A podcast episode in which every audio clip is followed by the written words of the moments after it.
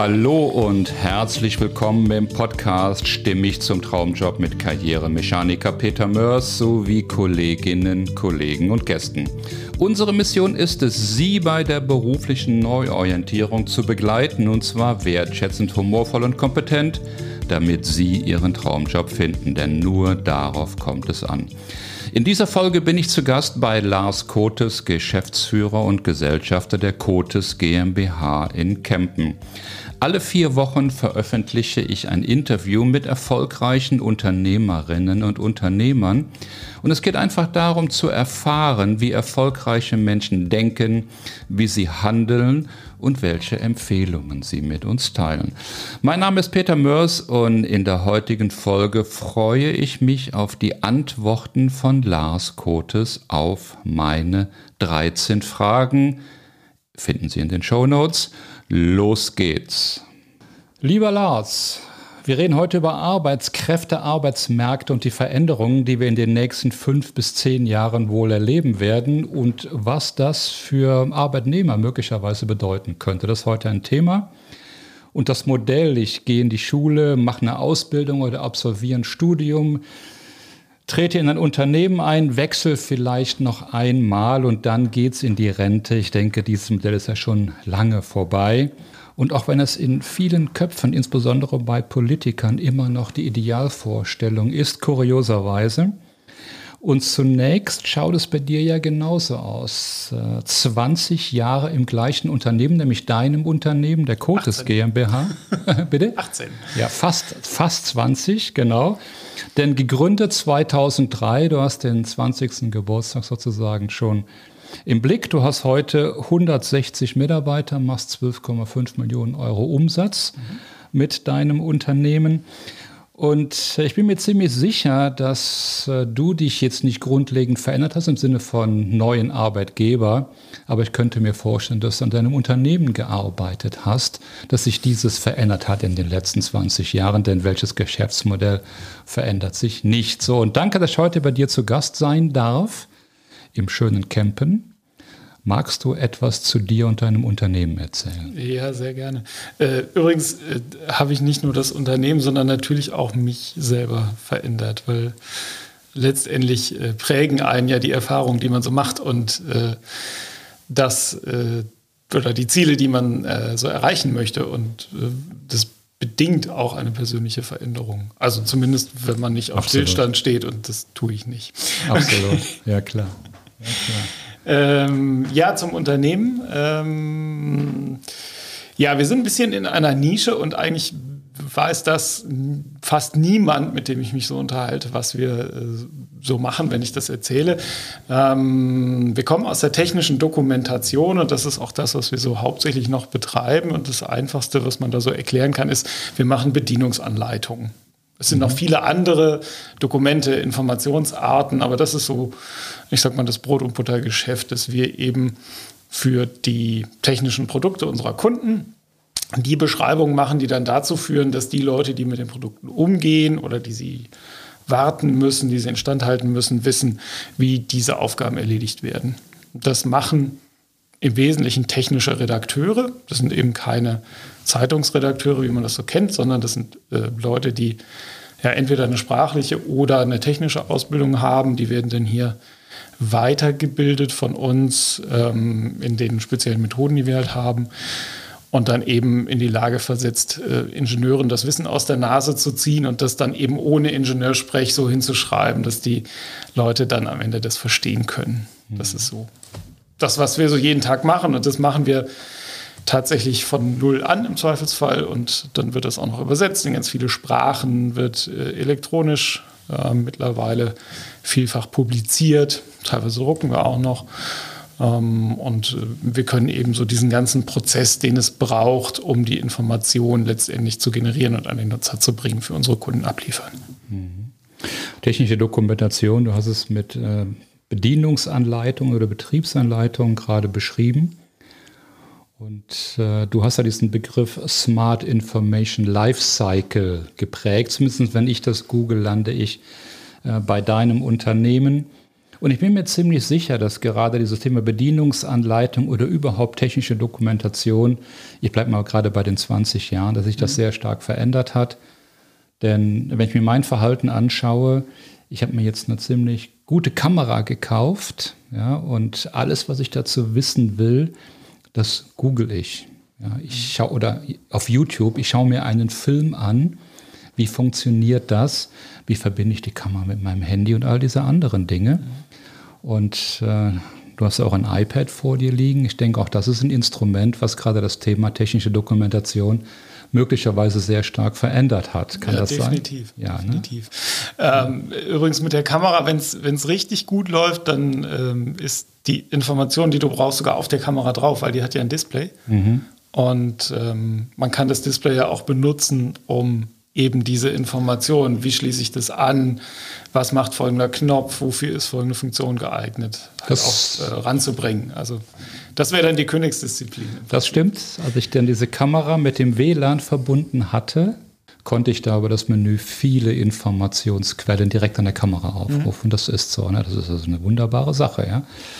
So, und äh, das, was ich dann auf dem Display sehe, da könntest du involviert gewesen sein an, diese, an der Erstellung dieser Information. Ja? Genau, Kamerahersteller haben wir jetzt tatsächlich nicht mhm, okay. als Kunden. Äh, ja. Die sitzen ja meistens in Japan. Ja, das stimmt. Ja. Ähm, einer in Deutschland, ne? Leica hätten wir, ja. aber leider nee. Mhm. Ähm, ja, aber das, genau, das äh, ist das, was wir machen. Und das, gerade bei der Kamera ist es besonders schwierig, weil da muss man sehr kurz schreiben, ähm, weil das Display hat ja nur einen begrenzten Raum. Mhm. Und ähm, ist lustig, aber kurz schreiben ist, dauert länger als lang schreiben. Ja, glaube ich, aufs, aufs, aufs Wort. Kurz schreiben, ja, das ist wie mit Vorträgen halten, also ein 45 Minuten Vortrag auf die 18 Minuten TED Talks runter zu regeln, das ist eine Herausforderung. Genau. Ganz genau, so ist das.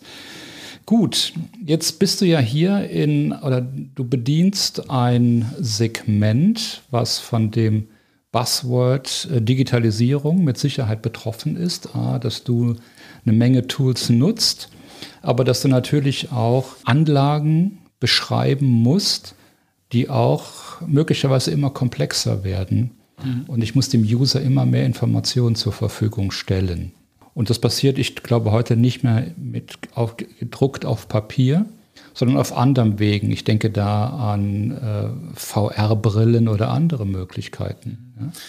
Was war da so die, die, die größte Entwicklung, die du gesehen hast in deinem Business jetzt in den 18 Jahren? Ja, dazu muss man sagen, dass tatsächlich, ähm, also wir haben äh, sehr viele Kunden aus Maschinen- und Anlagenbau, sehr, sehr viele ähm, ja auch äh, tatsächlich komplexe Technik und trotzdem sind äh, die Kunden doch recht konservativ. Mhm. Also das heißt tatsächlich ist die klassische gedruckte Anleitung auch, weil es immer noch so gesetzliche Grundlagen gibt, die in die Richtung gehen und die eigentlich sagen, ja, nee, hm, wir sind uns noch nicht so sicher, ob äh, das Digitale das Gedruckte wirklich ersetzen kann ist halt das Gedruckte bei uns immer noch Tagesgeschäft. Aber nichtsdestotrotz arbeiten wir natürlich sehr stark an digitalen Themen und setzen da auch viel für die Kunden um.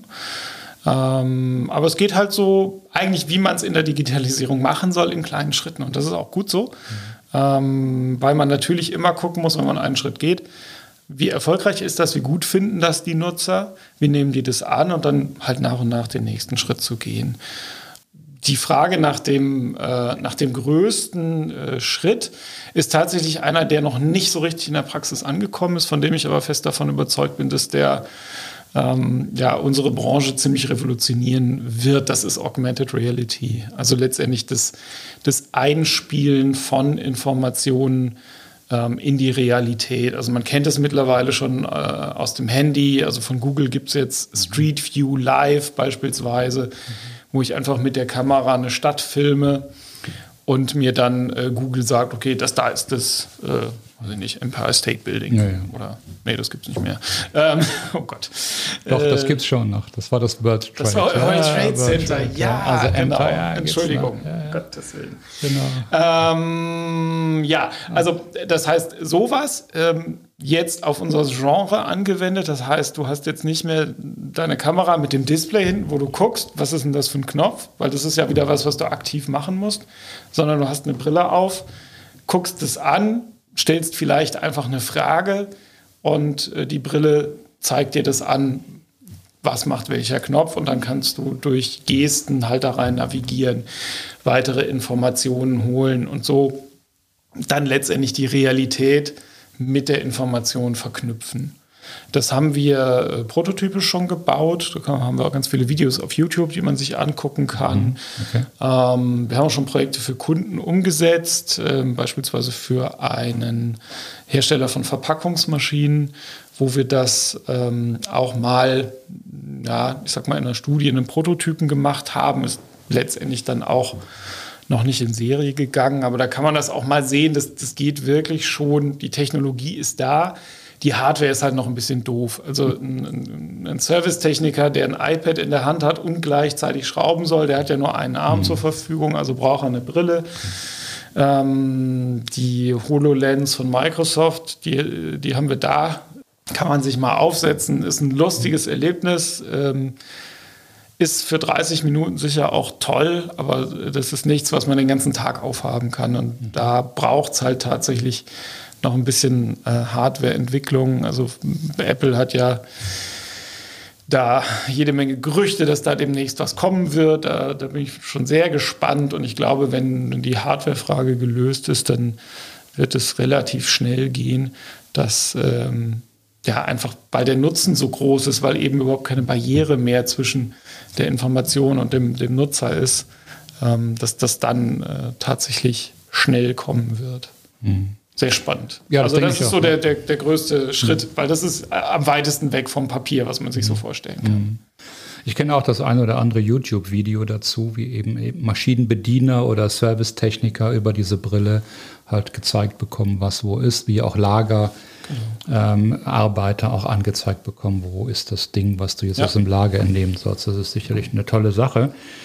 Also KI ist ja auch ein spannendes Thema. Ich will auch dieses Buzzword jetzt nicht, nicht stressen, sondern überleiten zu der Frage, was glaubst du denn, was in den kommenden fünf bis zehn Jahren äh, nicht nur dein Business, sondern überhaupt unser Arbeiten am stärksten beeinflussen wird? Mhm weiß gar nicht, ob die KI die Arbeit so stark beeinflusst. Vielleicht schon, mhm. weil sie natürlich manche Arbeitsplätze vielleicht sogar überflüssig macht. Ich gucke jetzt natürlich ein bisschen mehr aus der Sicht des, des Arbeitgebers in, in meinem natürlich. Kontext, den wir ja. hier haben.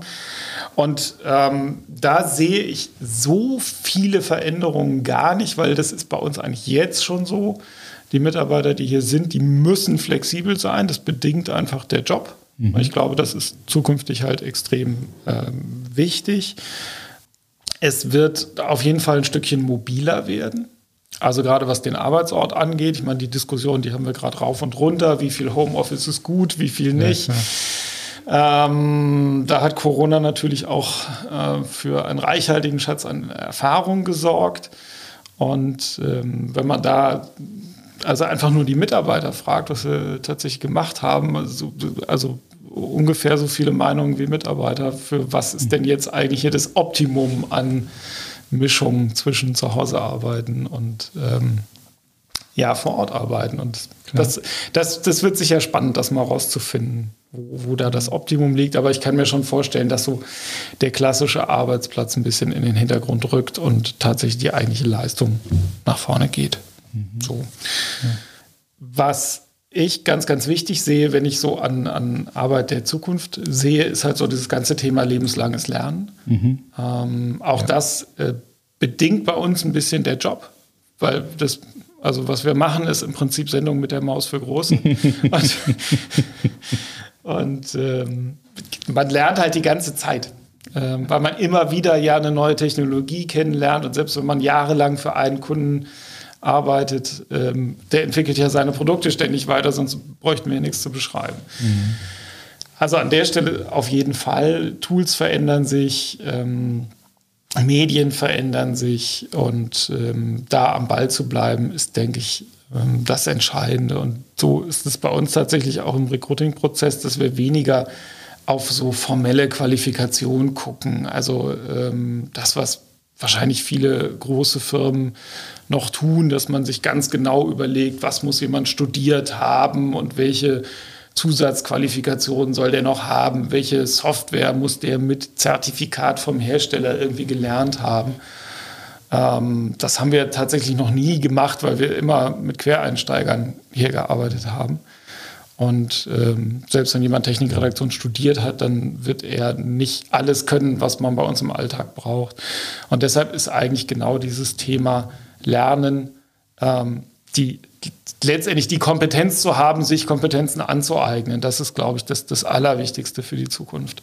Ja, ich glaube, das ist das richtige Stichwort. Die Kompetenz zu haben, sich Kompetenzen anzueignen was muss denn ein Quereinsteiger mitbringen, damit du sagst, das ist für mich ein interessanter, lukrativer, wie auch immer du das benennen möchtest, Arbeitnehmer oder Mitarbeitender?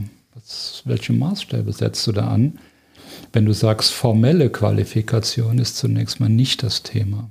Tja, ganz schwierig. Also tatsächlich ist das was, was man äh, kaum messen kann. Mhm. Also eben deshalb äh, Bewerbungsverfahren äh, äh, irgendwie schriftlich ist, ist, ganz, ganz schwierig.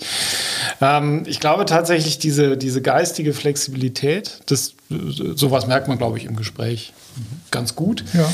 ja, dass jemand tatsächlich einfach Lust drauf hat, Bock drauf hat, diese Aufgabe zu übernehmen die, die Kombo ist eigentlich so das Ideale, weil dann, dann, dann habe ich jemanden, der ist bereit zu lernen, der ist bereit, auch Energie da reinzustecken, die vielleicht über das 9 to 5 irgendwie hinausgeht, äh, obwohl, also wir sind jetzt nicht der Arbeitgeber, der sagt, hier alle müssen zwölf Stunden arbeiten, kriegen nur vier bezahlt.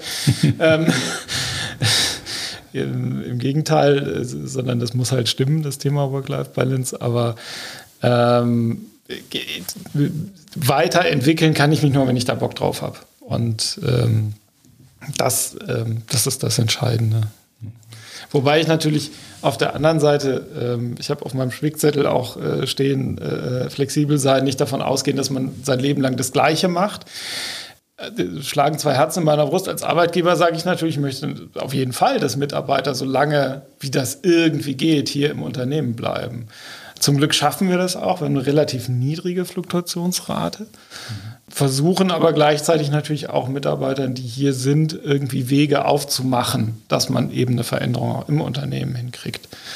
Ähm, bis hin zu lustigen Konstellationen, die sich äh, ergeben, dass wir auch schon mal Mitarbeiter haben, die kündigen und die irgendwann anklopfen und sagen, ja, ich habe jetzt gemerkt, das andere, das war interessant, aber irgendwie war bei euch lustiger. Okay. Und ähm, irgendwie habe ich gemerkt, da kann ich mich doch mehr verwirklichen. Ähm, und auch da ist dann häufig das Thema Geld so, dass, dass die dann, obwohl sie bei uns vielleicht ein bisschen weniger Geld kriegen, wieder zurückkommen. Weil das Umfeld natürlich auch wichtig ist, weil es eben nicht nur darauf ankommt, dass ich da irgendwie äh, viel Geld nach Hause bringe, sondern das, ich muss ja auch glücklich dabei sein und äh, irgendwie was machen, von dem ich glaube, dass das sinnvoll ist und wo ich Anerkennung kriege, wo ich einfach merke, das ist sinnvoll, was ich da mache. Hm. Also ich habe bei äh, Kununu geschaut und da gibt es zu deinem Unternehmen 88 Bewertungen. Du hast einen Schnitt von 4,2. Mhm. Das ist super. Es geht ja nur bis 5, das ist ja das Maximum. Und bei Vielfalt hast du ja diese Traumbewertung 4,7. Okay. Da ja. habe ich tatsächlich gar nicht äh, reingeguckt. Ja, ja. Das ist lustig. ja, das ist interessant. Ja. Also die Leute bestätigen also auch offiziell in diesen Portalen, dass das hier ein interessantes Unternehmen ist, eine große Vielfalt bietet und auch Weiterentwicklungsmöglichkeiten bietet. Und aus vielen Statistiken wissen wir ja, dass das Gehalt steht nicht an erster Stelle, wenn es um die Arbeitgeberwahl geht. Und äh, oftmals, oder das heißt oftmals, steht der Sinn im Vordergrund dessen, dass das Sinn macht, was ich da tue. Und diese Sinnfrage, das ist das, was mit zunehmendem Alter, ist das richtig, wenn ich sage zunehmendes Alter, wahrscheinlich schon mehr in den Vordergrund rückt. Ja. Ist das so? Tatsächlich? Ja, ich würde schon sagen, ja, dass äh, also aus den vielen, vielen Gesprächen mit meinen Kunden, die natürlich auch, ich, wie ich jetzt auch, wenn du so möchtest, ja, ähm, den klassischen Weg gegangen sind, äh, Studium, Job, äh, Haus, Frau, drei Kinder, diese ganzen Dinge. Da sind möglicherweise, musst du deine Prioritäten notgedrungen etwas anders setzen, als du das tun würdest, mhm. wenn du unabhängig wärst, klingt jetzt nicht so positiv. Nee, das stimmt. Also vielleicht hätte ich auch das Unternehmen nicht gegründet, wenn ich zu dem Zeitpunkt, wo ich in der Situation war, schon drei Kinder und eine Frau gehabt hätte. Möglicherweise. Ja, weil natürlich. dann wäre ich vielleicht das Risiko nicht eingegangen. Ja, genau. Ja. Gutes Stichwort. Und äh, diese Menschen, die gehen dann das Risiko ein. Viele Jahre später, mhm. wenn sie sagen, okay, ich habe das jetzt gehabt, habe meinen Weg gemacht und jetzt muss was Neues kommen und da steht der Sinn im Vordergrund. Vorher stand möglicherweise der Euro oder die Mark oder der Dollar im Vordergrund. Ja. ja das, ist, das, das ändert sich. Und ich sehe das bei vielen meiner Kunden, wo es wirklich um diese Sinnfrage geht. Ja, ich muss mhm. also die, meine letzten zehn Berufsjahre oder wenn ich mich selbst anschaue, ich habe eigentlich kein Ende für meine Berufstätigkeit. Ja, also irgendwie mit 67 in Rente gehen, wobei es auch noch ein paar Jahre hin ist. Das ist nicht das Ziel, ne? sondern mein Ziel ist, es muss mir Freude bereiten. Ja, es muss genau. Sinn machen. Und dann macht es ja auch Spaß. Überhaupt keinen Unterschied, wie alt man ist. Das so ist das. Es ist ja nicht so, dass es dann mit 67 auf einmal keinen Spaß mehr macht. Ja, genau. Ne? Das so. Richtig, ja. So Renteneintrittsalter, ja. ne? jetzt macht es keinen, keinen Spaß mehr. Ja, genau, so ist das. Ja. ja wobei ich ähm, tatsächlich dieses Sinnthema, das, das treibt mich schon ziemlich um, weil ich das Gefühl habe, auch die äh, jüngeren Generationen, also die, die jetzt so in den Beruf eintreten, für die ist es auch extrem wichtig. Also die sind auch bereit ähm, oder denen ist es wichtig, etwas Sinnvolles beizutragen und sind auch dafür bereit, ähm, auf äh, irgendwie das große Geld zu verzichten. Das heißt, wenn wir, wenn wir jetzt mal so wieder gesamt drauf gucken, dann ist es eigentlich das Thema omnipräsent. Also so, so, mhm. wenn sowohl die Alten als auch die Jungen daran interessiert sind, dann äh, ist das ein Ding, was für einen Arbeitgeber wohl offensichtlich extrem wichtig ist. Absolut, absolut. Auch dazu gibt es ja einen Podcast von mir zu dem Thema Purpose. Ja, okay. Ist auch so ein Buzzword Purpose, ja, was ja, die Sinnhaftigkeit dessen, was wir tun. Und auch da gibt es eine Reihe Untersuchungen dazu, zu diesen ganzen Generations, so X, Y, Z und Baby Boomer und so weiter. Und es scheint schon so zu sein, dass für die jüngeren Generationen dieses Sinnthema von vornherein ein Thema ist. Genau, ja, so, und genau. das war bei meiner Babyboomer-Generation war das einfach weniger. Mhm. Wir sind anders geprägt worden und äh, dafür kommt es jetzt. Ja, und ich finde das, ich finde das eine wunderbare Sache, dass äh, der Sinn dessen, was ich doch tue, immer mehr im Vordergrund steht. Mhm. Damit hinterfrage ich ja auch viele Dinge. Ja. Kleine Anekdote. Ähm, diese Woche haben wir eine Anfrage bekommen. Ähm, von der Firma, die ähm, Waffen herstellt. Und wir haben vor vielen, vielen Jahren schon irgendwann gesagt, wir wollen eigentlich mit äh, Waffen, Militärtechnologie ähm, nichts am Hut haben. Und ähm, tatsächlich ähm, ist es für viele gerade jüngere Mitarbeiter ein ganz wichtiges Kriterium, auch bei uns anzufangen. Also ähm, das war natürlich das Kollegin aus dem Vertrieb, die das, ähm, die die Anfrage angenommen hat, die war dann erstmal so ein bisschen verdutzt und wusste das ja, wie das ist und hat dann mal nachgefragt. Ich so, nee, sag ab. Aber schreibt eine interne News. Dass einfach mal auch alle mitkriegen, dass wir das mhm. machen gab ganz, ganz wenig interne News, die so viel Zuspruch bekommen haben, also in Form von positiven Kommentaren und äh, hey, weiter so, Glückwünschen. Mhm. Das ist ja auch, hat ja was mit diesem Sinnthema zu tun. Ne? Absolut. Ne? Ähm, Absolut. Sehr, sehr spannend. Mhm. Na, du hast ja auch deine, deine Unternehmensmission, die ich auch auf deiner Webseite gefunden habe. Mhm. Die hat dann eben auch noch eine ethische Komponente. Ja weil du sagst hier mit unseren Dienstleistungen in den Bereichen Consult, Create, Translate und Provide schaffen wir echten Nutzen für die Anwender und heben technische Dokumentation auf ein nächstes Level. Und äh, wenn du sagst, es gibt Grenzen, eben bei Militärtechnik, mhm. ja, und du stehst dann auch dazu, das ja, geht dir ja Umsatz, entgeht dir ja. Klar. Klar, natürlich. Das ist eine wunderbare Sache und dann das finde ich dann auch schön, dass deine Mitarbeiter das dann eben auch honorieren. Ähm, wenn du jetzt, äh, wir sprachen gerade über das Thema Sinn und meine Klienten, äh, welchen Rat würdest du denn einem Mitarbeiter im Alter von 45, ja, ich nenne das, das ist wahrscheinlich nicht mal meine Kreation, so das ist so die Wasserscheide der Karriere. Ja, so mit 55, äh, mit 45 ist der richtige Zeitpunkt, Entscheidungen zu treffen, ja, dann, wenn du nicht bis 65 warten möchtest. So, welchen Rat würdest du jemandem geben, der an dieser Wasserscheide der Karriere steht, so mit Blick auf seine berufliche Zukunft? Mhm. Das, äh, das wiederholt sich jetzt ein bisschen, weil du hast mich gerade schon nach dem ja. Rat gefragt. Ja, okay. Ähm, deshalb kann ich es nur nochmal wiederholen. Lebenslanges Lernen. Genau, ja. also äh, tatsächlich flexibel bleiben, äh, nicht davon ausgehen, dass man äh, die ganze Zeit das Gleiche macht. Äh, Okay. Eben dieses lebenslange Lernen. Und was ich noch äh, mir überlegt habe, es ist ganz schön, ähm, Zeit mit jungen Menschen verbringen.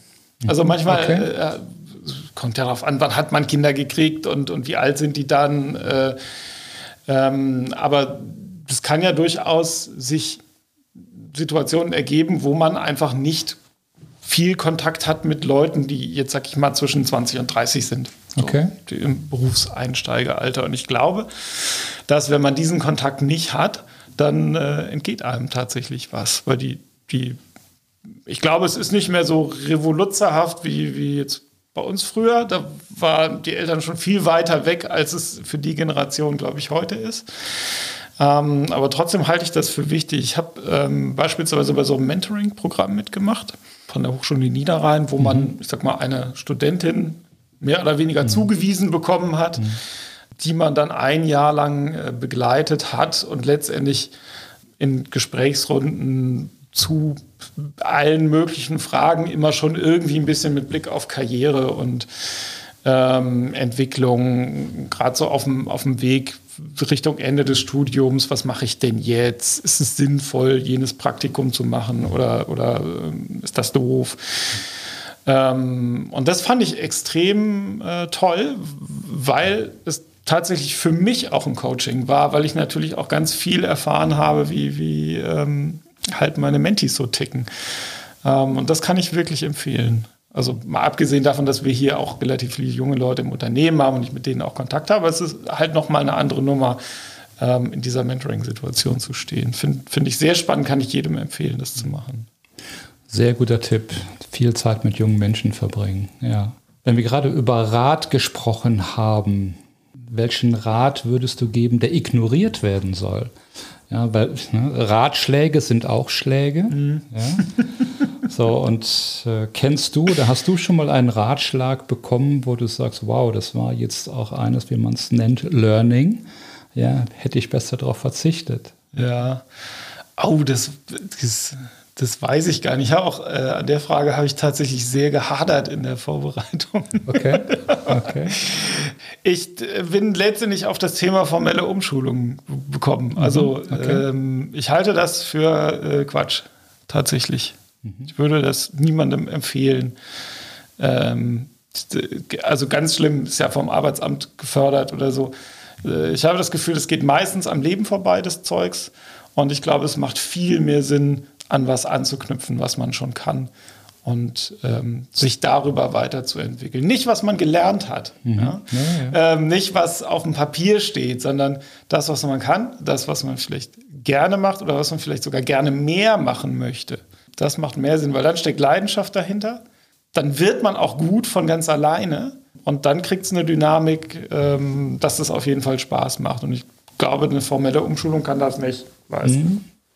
Interessanter Punkt, formelle Umschulung, weil ich bin der Meinung, dass wir Requalifizierung ist das ja, mhm. ja dass wir äh, in der kommenden Dekade wir haben einen großen Technologiewechsel in Deutschland. Das Thema Verbrenner und Elektro ist ja nur ein Thema ja. von vielen, die wir haben und dass Requalifizierung schon eine große Aufgabe ist, vor der wir stehen.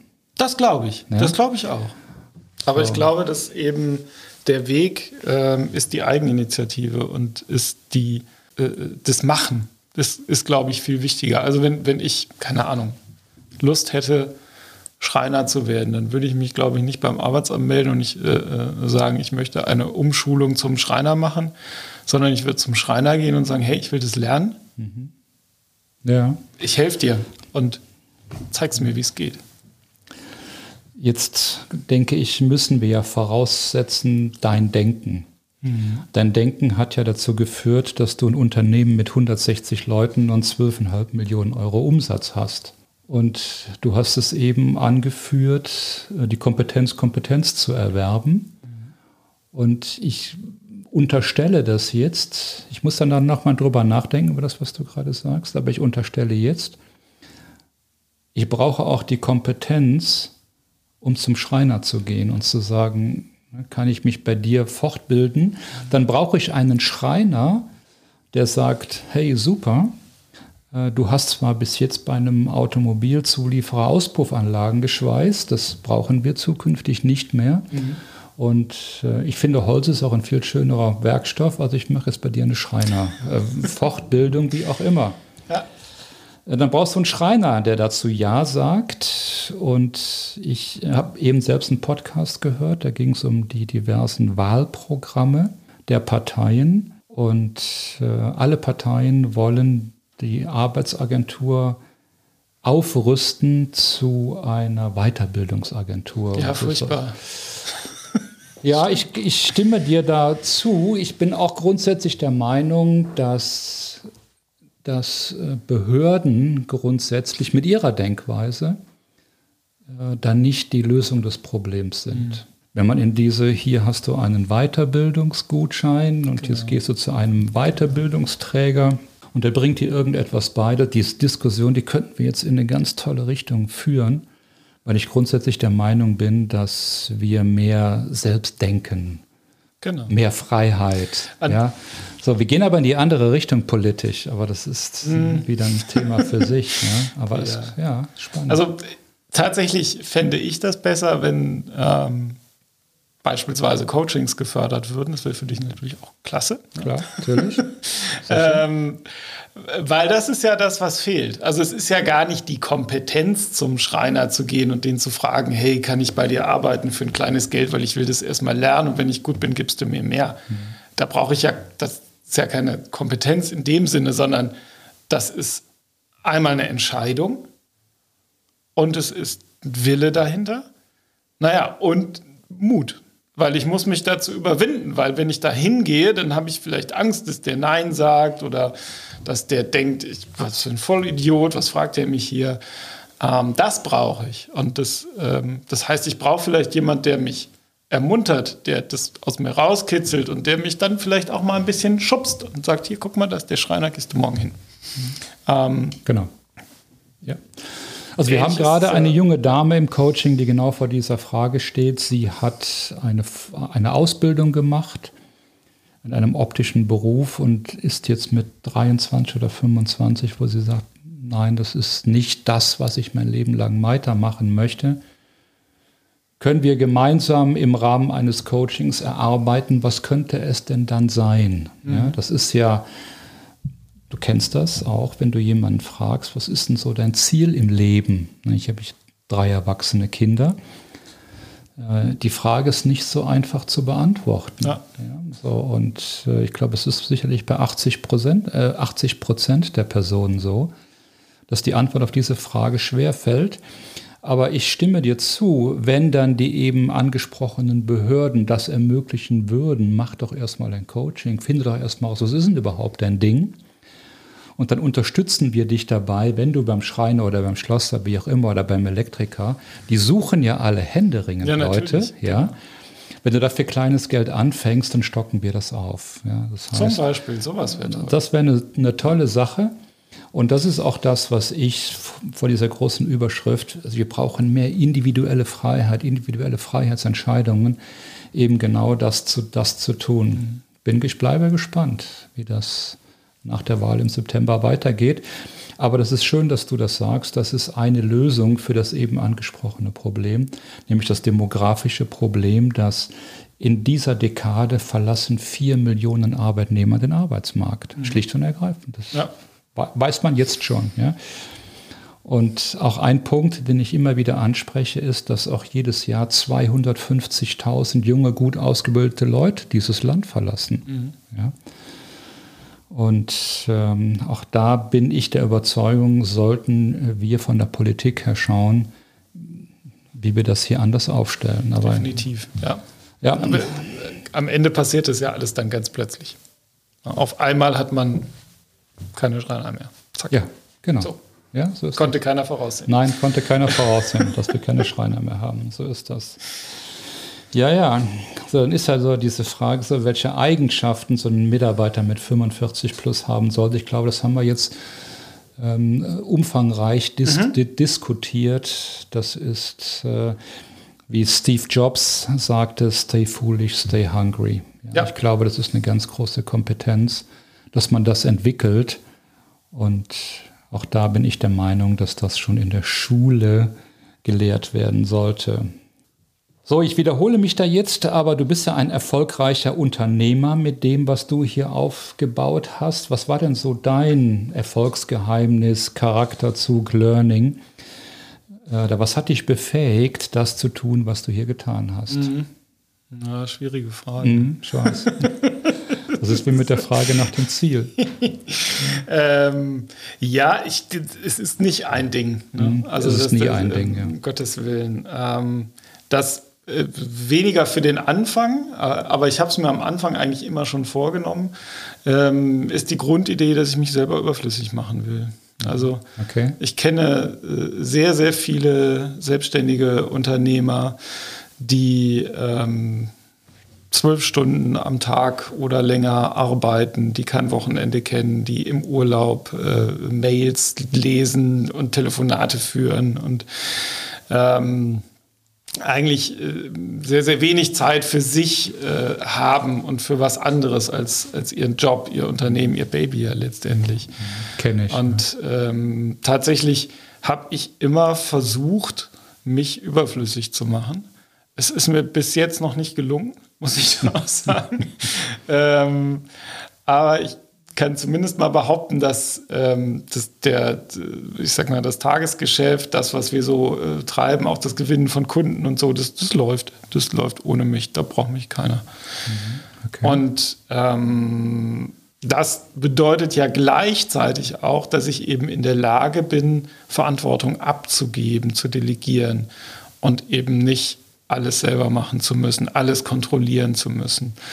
Und das ist, glaube ich, schon ähm, ein Geheimnis auch zu diesem, zu diesem Sinnthema.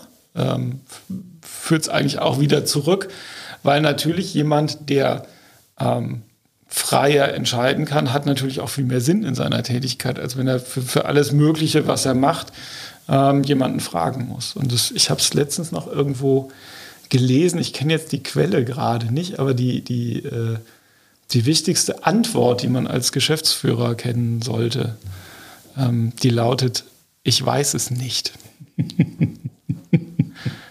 das fand ich sehr schön. Ja. Ich weiß es nicht, was denkst du denn? Genau, genau, genau. Ja, ja, genau. Ähm, genau.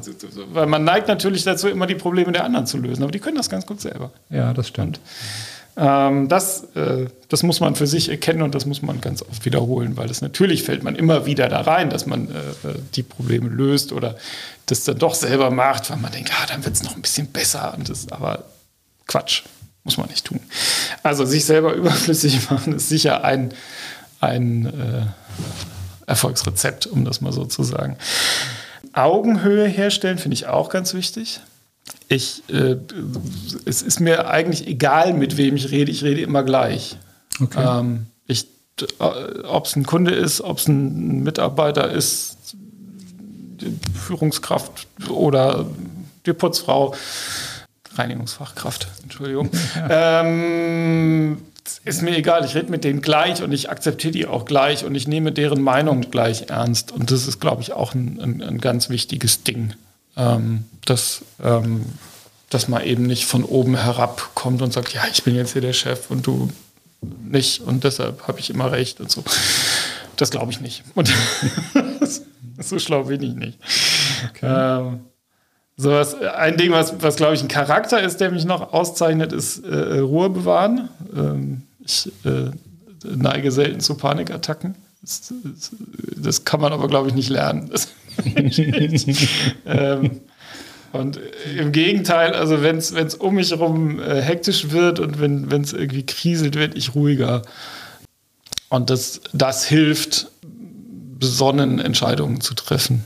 und nicht irgendwie äh, hektische Betriebsamkeit an den Tag zu legen. Das ist, glaube ich, schon recht wichtig.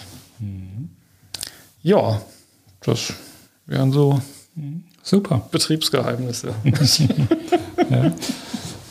Hm, eine krasse Ruhe bewahren und ich habe das mal für mich subsumiert. Also du lebst auch deine eigene Work-Life-Balance sozusagen. Und das strahlt ja auch in dein Unternehmen. Nicht nur, dass ich das wahrnehme, sondern man kann es auch bei Kununu nachlesen. Ja. Mhm. Also wie organisierst du denn A, deinen Tag, deine Woche, deinen Monat, nicht nur welche Tools, auch daran bin ich interessiert, sondern mit welchen Methoden arbeitest du, um dahin zu kommen, mhm. wo du jetzt schon bist und du denkst sicherlich auch noch eine Dekade weiter mit deinem Unternehmen. Mhm. Tatsächlich, äh, ich habe sowas nicht. Mhm, okay. ja, ich, ich, ich, meditiere ich mal, nicht. Nein, ich habe ich hab, äh, also jede Menge Fachbücher gelesen. Wir kommen ja gleich, äh, glaube ich, auch noch auf das Bücherthema. Mhm, genau. Ähm, und verschiedene Sachen ausprobiert. Also das ganze Thema Zeitmanagement, alles Quatsch, das funktioniert mhm. also bei mir nicht. Mhm. Ähm, ähm, nee was ich gucke tatsächlich, dass ich ähm, versuche, das geht im Moment besser, weil man durch Corona nicht so viel reist, den Terminkalender nicht zu voll zu knallen. Mhm. Und einfach auch zu schauen, dass ich mir bewusst Zeiten schaffe, wo ich nichts geplant habe. Also die braucht man natürlich für irgendwelches Ad-Hoc-Zeugs, von dem Gott sei Dank nicht besonders viel zu mir kommt. Das ist ganz gut. Ähm, aber dass man auch einfach Zeit hat für ähm, Gedanken. Ja, mhm. das, äh, für, für Kreativität. Und die, die Zeit nutze ich dann tatsächlich, um auch immer mal wieder auf die Unternehmensstrategie beispielsweise mal drauf zu gucken und mhm. ähm, nicht nur einmal im Jahr äh, und, äh, zu schauen, okay, sind wir da gut unterwegs oder muss man irgendwo noch was tun? Kann, kann ich irgendwo helfen, ähm, wo es vielleicht hakt? Und ähm, das, ähm, das wäre jetzt so ein, so ein Tipp, den ich einfach geben kann. Aber es, es gibt nicht die, äh, keine Ahnung, morgens 8 Uhr im Büro erstmal einen Rundgang machen, äh, dann mit bla bla bla sprechen oder so. das, das gibt es nicht. Also da, dafür mhm. ist halt hier auch nicht wirklich ausreichend Routine, dass man jetzt, keine Ahnung, so ein mhm. Bäcker, der kann das vielleicht besser okay. routinieren. Mhm. Irgendwie so, so einen äh, strengen Tagesablauf, das habe ich nicht. Okay. Gut. Du hast gerade das Wort schon erwähnt, Bücher, eine Menge Fachbücher gelesen. Und äh, also welches Buch, das ist so diese klassische Frage, würdest du denn zum Beispiel meinen Kunden empfehlen zu lesen? Mhm. Oder welches Buch hat dich wirklich weitergebracht? Mhm. Äh, ganz aktuell tatsächlich. Ähm, der Reinhard Springner mhm. ähm, ist ja so der ja. deutsche Management-Autor, den es so gibt. Der hat gerade aktuell ein Buch rausgebracht, das heißt Die Magie des Konflikts. Mhm. Das habe ich jetzt im Urlaub gelesen. Ja. Äh, das mache ich dann schon, weil ich im Urlaub die Ruhe habe, mal ein Buch zu lesen. Ich muss sonst den ganzen Tag so viel lesen. Ja, okay.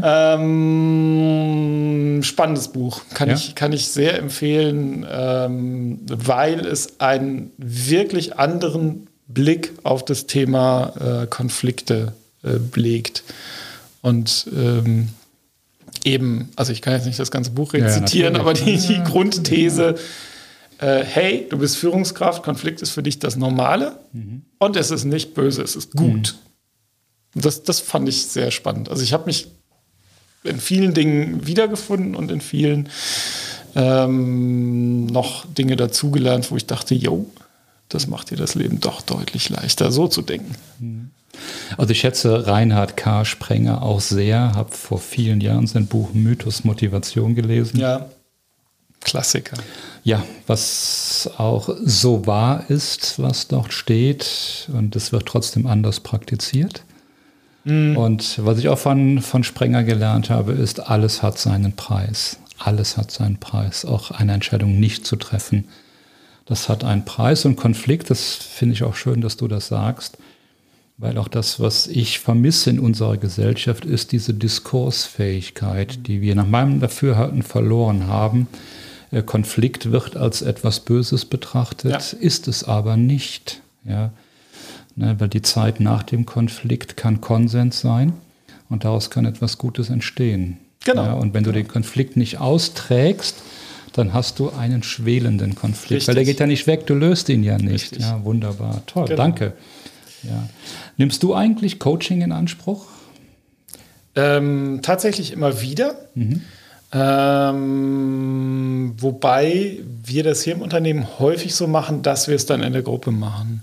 Also wir haben so ein, sind, wie viel sind wir denn so ungefähr? Irgendwas zwischen acht und zehn Führungskräfte, ähm, die ähm, ja letztendlich die Personalverantwortung haben und wir sind so, so ein ziemlich enger Haufen, sag ich mal, ähm, und haben über die Jahre immer wieder unterschiedliche Coachings, ähm, Schulungen gemacht, ähm, die uns tatsächlich ordentlich nach vorne gebracht haben. Also von Mitarbeiterführung über, äh, ich sag mal, auch Themen im Führungsteam selber, wo wir, äh, wo das auch mit den Konflikten, ähm, das vielleicht nicht immer so optimal gemacht haben.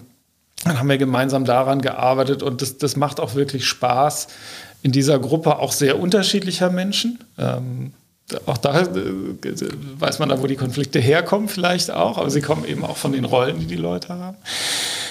Da wirklich dann gemeinsam äh, auch zu erkennen, okay, wir haben da die letzten Jahre vielleicht was gemacht, das war nicht so optimal, das müssen wir vielleicht mal ein bisschen anders machen demnächst und wie können wir das denn angehen und auch wirklich gemeinsam letztendlich zu wachsen und gemeinsam ähm, ja letztendlich auch die, die äh, Unternehmenskultur, die das ja am Ende dann, dann äh, bewirkt oder, oder, prägt, ähm, weiterzuentwickeln. Und das, ähm, das macht riesig Spaß und das, das ist extrem sinnvoll.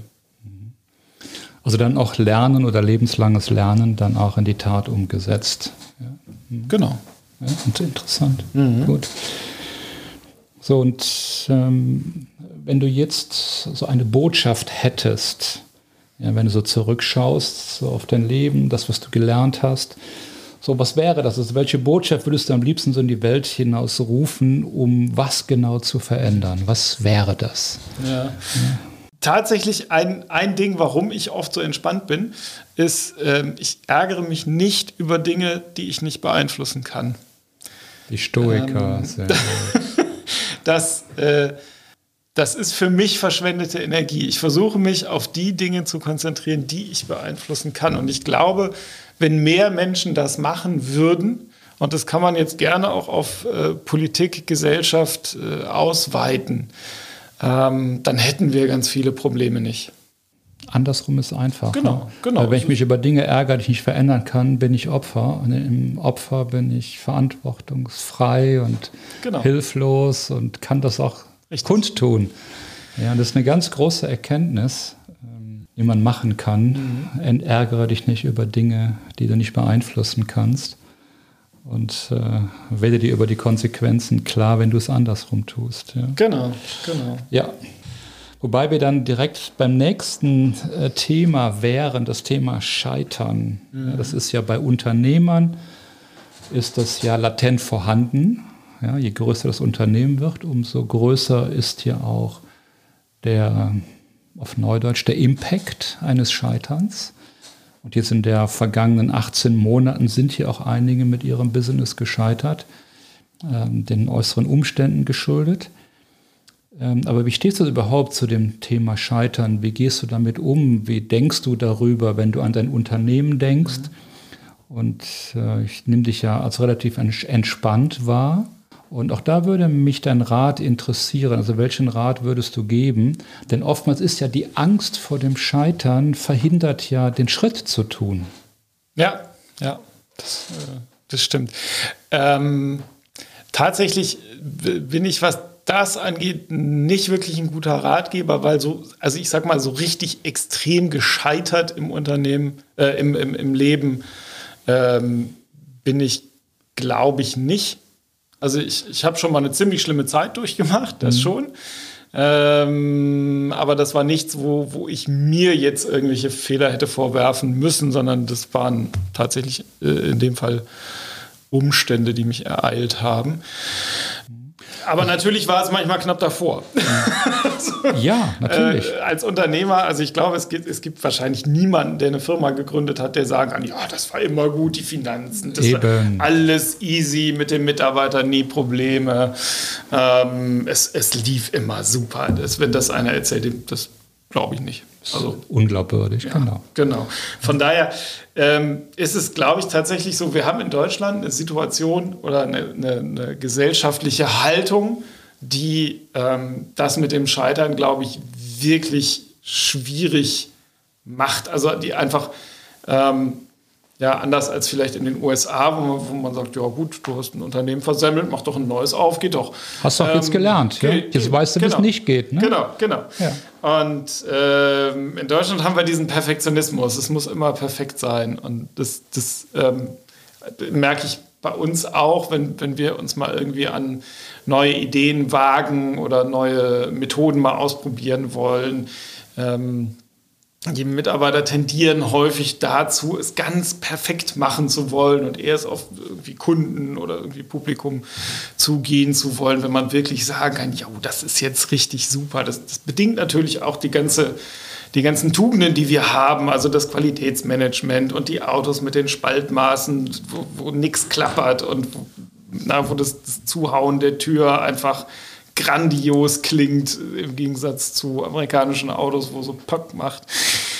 Da muss es halt perfekt sein. Und in dieser Gesellschaft ist äh, Bescheitern, glaube ich, äh, einfach schlecht ähm, repräsentiert. Also das ist, das ist, hat ein doofes Image. Und dementsprechend möchte niemand scheitern und man, man möchte nicht, dass über einen geredet wird, wenn man mit etwas gescheitert ist.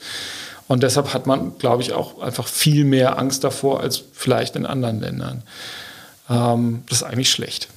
Eigentlich müsste es eine Kultur geben, wo Scheitern völlig okay ist und wieder aufstehen eben das äh, ist, was, was spannend ist. Und wir versuchen das im Unternehmen tatsächlich auch zu leben, indem wir ja, versuchen eine Fehlerkultur halt auch aufzubauen, wo wir jetzt nicht sagen, okay, da hat jetzt jemand Mist gebaut und jetzt suchen wir erstmal den dicken Knüppel und, und hauen dann erstmal kräftig drauf, sondern ähm, ich habe da tatsächlich eher die Haltung, dass wir versuchen einfach zu gucken, ja, woran lag es und dann müssen wir halt überlegen, wie kriegen wir das hin, dass es das nächste Mal nicht passiert, dass es irgendwie besser wird. Und häufig ähm, führt das im Endeffekt ja zu viel besseren Ergebnissen, weil es ist ja in der Regel nicht so, dass Mitarbeiter oder Führungskräfte oder Geschäftsführer, da nehme ich mich mhm. überhaupt nicht aus, mhm. äh, nicht mal irgendwelche Fehler machen können. Das ist ja normal, das gehört ja dazu. Ähm, die Frage ist, wie gehe ich damit um, was kann ich daraus lernen und entwickle ich mich dadurch weiter. Und wenn das gegeben ist, ist doch völlig in Ordnung. Ja, das stimmt. Also unsere Fehlerkultur oder unser Perfektionismus, der ist schon sehr hinderlich. Also die Idee des MVP, dieses Minimum Viable Product, mhm also dieser erste Prototyp, mit dem ja diese gigantischen amerikanischen Unternehmen, die wir jetzt alle kennen, erfolgreich geworden sind. Ja. Da tun wir uns noch schwer und in der Tat, zumindest sagt das die Legende, ist das im Silicon Valley so, du musst ein oder zweimal gescheitert sein, ja, bevor man dir einen nennenswerten äh, Betrag anvertraut, mit dem du dann dein drittes Unternehmen ja. Ähm, aufbaust. Also du musst erstmal gelernt haben, wie es nicht geht. Genau, und das, ja, das bei ist, uns ist es komplett andersrum. Wenn du es einmal versemmelt hast, dann wird es ja, nichts mehr. Dann wird es nichts das mehr. Ist, das ist schade. Das ist wirklich schade. Ja, das ist sehr, das ist sehr schade. Ja, das, das stimmt. Ja. Mhm. So, und äh, jetzt fast zum Schluss, äh, lieber Lars.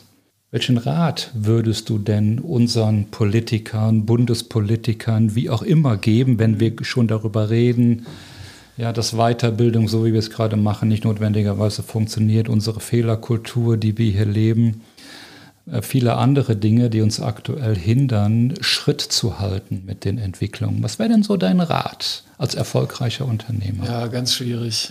Ich, äh, ich bin ein nicht besonders politischer Mensch und das gehört auch zu den Themen, wo ich dann äh, sage, okay, reg dich nicht auf, weil du kannst es ja nicht ändern. Mhm. Weil diese eine Stimme, die bewirkt halt so wenig bei den 80 Millionen. Das ist halt schwierig. Ich, ähm, ich würde mit meiner Antwort ganz gerne etwas aus unserem Kontext raustreten, weil ich tatsächlich ähm, eine Sache ganz, ganz schlimm finde, immer wieder, äh, und das ist das Thema Lobbyarbeit. Ich glaube okay. tatsächlich, dass wir ähm, in der Politik zu viel äh, Lobby-Einfluss ähm, haben und dass Entscheidungen häufig nicht äh, in einem Sinne gefällt werden, wie ist es gut für das Volk, wie ist es gut ähm, für die, für die äh, Wirtschaft, für ähm, die Akteure, die letztendlich in diesem Land handeln, ähm, äh, sondern die Entscheidungen werden häufig, also zumindest hat man den Eindruck, ich stecke da nicht tief genug drin, ähm, aber es, wenn man irgendwie dann liest, okay, da ist wieder mal ein Gesetz rausgegeben, wo es im Prinzip eins zu eins der Vorschlag von, von irgendeiner äh, Lobbygruppe ist, dann finde ich das extrem äh, merkwürdig. Und ich würde mir tatsächlich wünschen, dass man einfach verbietet. Also es ist noch nicht mal ein Rat, es ist ein Verbot. Man sagt Politiker und man zahlt denen einfach das Zehnfache an Geld, was die jetzt kriegen. Ist doch ja. egal. Ja. Also das, das macht ja den Braten nicht fett. Ähm, und dann sind die so frei in ihren Entscheidungen, dass die einfach das machen können, was gut ist und nicht das, wo sie irgendwie dann äh, merken, ja, ist klar, wenn ich in vier Jahren raus bin, nicht mehr gewählt werde, dann kann ich hier bei der mh, hm, Firma irgendwas in Aufsichtsrat oder so. Das würde ich mir wünschen. Das wäre schön, weil so führe ich mein Unternehmen. Mhm. Ich äh, führe das ja so, dass es gut ist für die Organisation. Ich führe das so, dass es gut ist für die Menschen. Ich führe es auch ein bisschen so, dass es gut ist für mich. Natürlich. Ähm, aber nicht, dass es gut ist für irgendeinen Lieferanten, der mir was, äh, was zuliefert. Also ja, der soll natürlich auch glücklich sein und, und, und soll, zahlen ihm das Geld, was er haben muss, aber äh, der soll mich doch nicht beeinflussen. So, das, das würde ich mir wünschen. Guter Punkt. Ja, Lobbyismus ist ein Thema. Und ich schließe mich deinem Wunsch an und ich hoffe, er wird erhört. Ich bin ganz fest davon überzeugt, dass das nicht der Fall ist. Deshalb ja. Ja, Regen wir uns nicht sein. drüber auf, sondern gucken wir, was wir erreichen können mit dem, was wir tun. Genau so ist das. Genau so ist das. Kümmere dich um die Dinge, die du beeinflussen kannst. Genau. Genau. Schön. Lieber Lars, Bevor wir jetzt ganz zum Schluss kommen, gibt es noch irgendetwas, was du meinen, in dem Fall unseren Hörern, mitteilen möchtest? Gibt es noch so einen letzten Rat aus deinem Leben? Wir haben eben gehört, du bist da kein so ein guter Ratgeber. Ja. Ne, ich habe schon so viel preisgegeben von dem äh, das stimmt, Rat, ja, den genau. ich so geben kann, dass mir tatsächlich jetzt äh, spontan nichts mehr anfällt. Super. Alles gut. Lars, ich danke dir, dass äh, wir heute hier bei dir zusammengesessen sind und diesen wunderbaren Podcast aufgenommen haben. Und ich bin fest davon überzeugt, dass wir ganz viele Tipps und Tricks und Ratschläge oder du für unsere Hörer bereitgehalten hast. Ja, danke. Ich danke dir. Ich habe noch doch einen Rat macht Podcast, das macht Spaß. Ja, danke. danke. Ja. ja, Podcast ist gut. Das war nämlich mein erster, muss ich ah, dazu sagen. Okay, super. Hast du ganz toll gemacht. Okay. Deinen ersten Podcast und äh, vielleicht hören wir uns wieder. Alles klar, vielen Dank. Danke dir, Lars.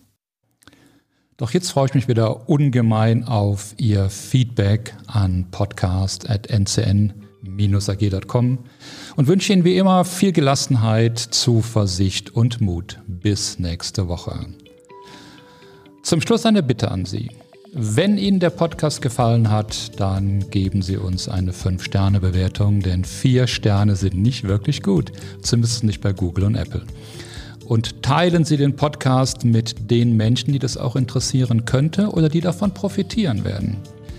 Und ganz besonders freuen wir uns über einen Kommentar in der Bewertung, denn nur Feedback bringt uns weiter. Und nehmen Sie sich gerne eine Minute Zeit und schreiben Sie uns.